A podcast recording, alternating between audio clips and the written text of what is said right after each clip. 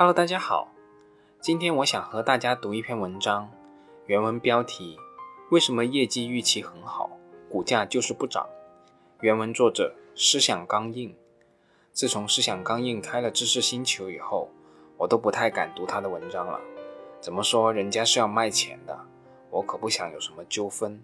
不过这篇文章确实很合我意，而里面用到分析的上市公司也都是我关注的。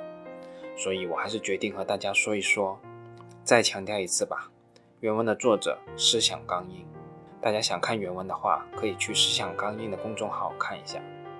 以下是原文：蔡定谔的上市公司，去年介绍 P/E 估值的时候，用了一个美的集团的例子。二零一八年，美的集团的每股收益为三点零五元。四月二十二日年报公布当天，以收盘价五十一点四九元计算，静态的 P/E 是十六点九倍，而当时机构预测二零一九年的每股收益为三点四四元。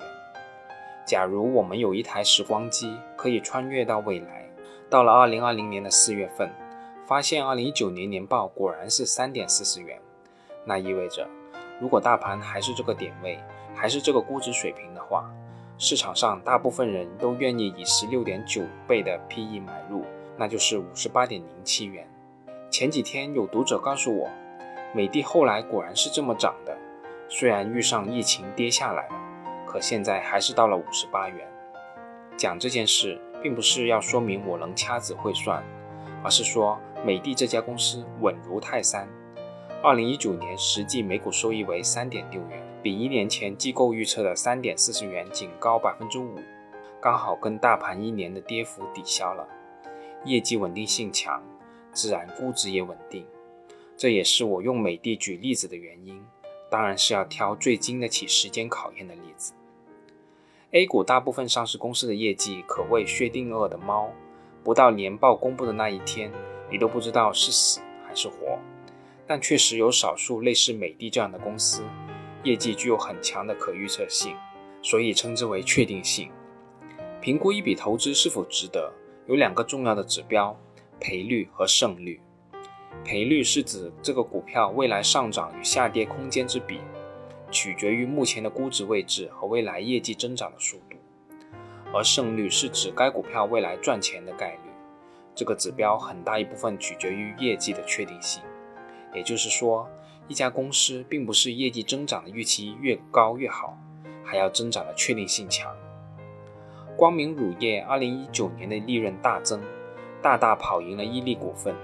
很多研究机构纷纷给出高于伊利股份的增长率，但到了一季末，基金的实际持股比例才百分之一，远远低于乳业龙头伊利的百分之十一。嘴上说看好，身体却很诚实，还要在暗中观察一下。为什么呢？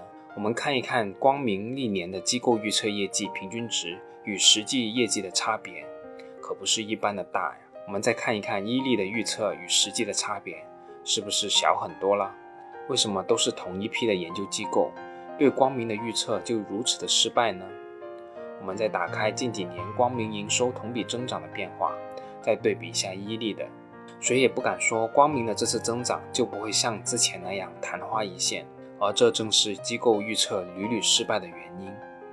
机构投资者的资金是募集来的，需要定期公布报告，自然比个人投资者更在意业绩的稳定性，选股也更强调业绩的可预见性。一个行业的龙头，其业绩的走势往往比其他的玩家确定性更高，规模大的也常常比规模小的企业确定性更高。但除此以外，确定性来自三个重要的方面。竞争格局、市场空间和管理。我去年写过一篇分析确定性的文章。为什么价值投资研究的核心就是确定性？把确定性分为两个层次、七个维度，但有点复杂了，重点不够突出。本文就从竞争格局、市场空间和管理这三个重要方面谈谈，如何判断一家公司业绩的确定性。因素一：竞争格局。影响确定性的首先因素，非竞争格局莫属。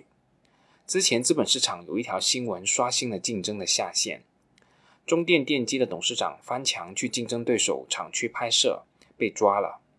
这不是励志楷模，这是恶性竞争。这种竞争环境下，谁敢保证业绩不会突然翻脸呢？大部分个人投资者研究公司时，都更看重市场空间，和忽视竞争格局的研究。而且，大部分机构的研究报告都是报喜不报忧。如果没有关于竞争格局的描述，说明竞争格局一般。我们反而更要了解竞争格局。竞争格局的判断标准是行业前几名市场份额之间的差距，以及该公司所处的位置。如果差距拉得开，往往意味着行业大局已定，几家头部的公司都占据了细分市场相对垄断的地位，谁也吃不掉谁的份额，那就没有必要打价格战了，大家的利润就都有保证。最好的格局就是寡头格局。例子是高端酒中的茅台，与其竞争者五粮液分属酱香和浓香型的老大，而且市场份额领先很多，几乎不存在竞争。其次是双巨头，且定位有一点差异，比如乳制品中的伊利和蒙牛。伊利的方向更加多元化，而蒙牛更加关注低温奶。白店中的格力与美的，其中美的更加多元化，定价更低，形成错位竞争。特别是伊利和蒙牛，因为牛奶消费者对新鲜的追求，两家时不时会打价格战。但有意思的是，一旦开打，双方好像约好了似的，都主动降低了广告费，以减少对利润的影响。这实际上还是竞争格局转好的表现。竞争格局不好，是指多家公司的市场份额接近，产品的同质化程度又很高。一般而言。竞争格局差的结果有三种：一种是打价格战，导致利润率下降；一种是拼命研发新技术，导致费用高；一种是需要不停的融资、扩大规模，以弥补利润率越来越低的问题。这三点在公司经营中，每一个都是不可预测的。经营的好好的，忽然对手大幅降价抢市场，忽然对手研发的技术有突破性的进展，忽然宣布巨额再融资。都会导致业绩断崖式下跌，自然都是确定性的杀手。中国企业的竞争格局差，有民族性格上的原因，跟中国人喜欢创业当老板，又爱扎堆做事有关。外部环境的原因是经济发展太快，机会太多，导致竞争虽然激烈，但都能赚钱。竞争格局要看现状，也要看优化的空间。消费品行业的优化。以前更依赖于渠道优势，以后越来越依赖品牌对消费者心智的占领。科技股以前更依赖于规模效应，以后越来越依赖研发形成的技术壁垒。不过市占率不占优势的企业，未必竞争格局就不好。白酒行业除了茅台和五粮液，大部分次高端品牌的市占率都差不多，但实际上之间的竞争并不激烈。一是因为白酒有地域性。很多地方的名酒在区域内的知名度并不亚于茅台和五粮液。另一个是口味的微妙差异，长期积累形成的消费偏好。还有 TMT 中很多细分行业的公司有独特的技术壁垒，但也受制于技术本身呢，无法获取更高的市场份额。所以一定要从企业发展的护城河的角度去理解，目前公司的竞争环境到底是处于什么样一个状态。一般而言。竞争格局好的都是行业的头部企业，但非头部企业也有自己确定性的因素，那就是发展空间。因素二：发展空间。一条人口导入区的美食街，随着周边居民的增加，虽然餐馆越来越多，但家家生意都越来越好，这就是增量竞争。虽然这些餐馆根本谈不上什么竞争格局，但其增长的确定性仍然是很高的。增长的空间分为两类，一类是行业本身的增长空间。珀莱雅所在的国产化妆品领域，品牌众多，它自身也不是龙头企业。事实上，这些年还出现了品牌集中度下降的趋势，整个竞争格局可以说是非常糟糕。但事实上，珀莱雅的业绩确定性却很高，原因在于行业空间。这几年整个化妆品行业增速很高。再加上国产化妆品份额上升，整个消费群体处于大洗牌之中。在这种外部环境下，往往更有利于非龙头但在产品开发或营销上更进取的公司。增长空间带来了确定性的另一个原因是品牌集中度提升带来的品牌商家上升的空间，这在大众消费品行业很多品类中很常见。整个经济增速下降，商家数量减少，但消费者消费能力上升，品牌意识提升，其最终的结果就是品牌商家的份额不断挤压非品牌商家，这些品牌商家的增长自然就有了高确定性。发展空间和竞争格局这两点常常是矛盾的。一般行业的初级阶段，发展空间大，行业集中度低，竞争格局就不会太好。相反，到了行业发展的成熟阶段，发展空间小了，但市场集中度也变高了，一般竞争格局都会变好。但在部分领域，也有竞争格局又好、发展空间又大的企业，通常是行业前几名的市占率总体上不高。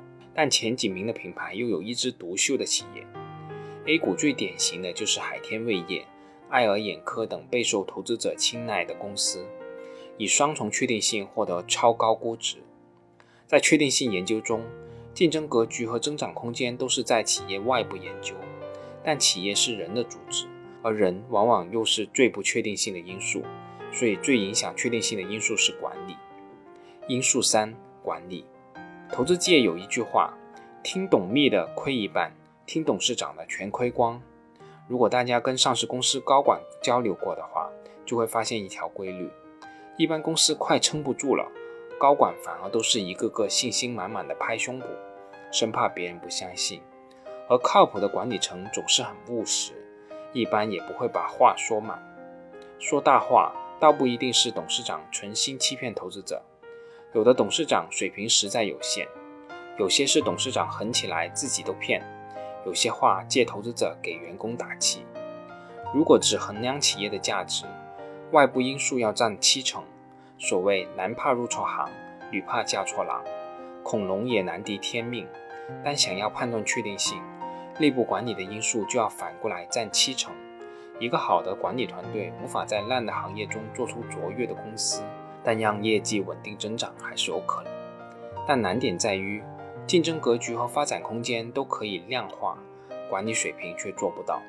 唯一的办法就是直接与管理团队接触，勤做企业调研。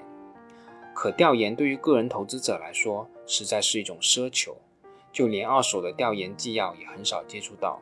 此时，替代的方法就是借助基金公司公开的信息来判断。一是自己认可的基金经理的调研记录和其后的持仓，二是自己认可的基金经理长期持有的公司，三是很多基金持有的公司。需要强调的是，基金公开信息仅仅是替代管理能力评估这一方面，并不能取代你对公司其他基本面信息的研究。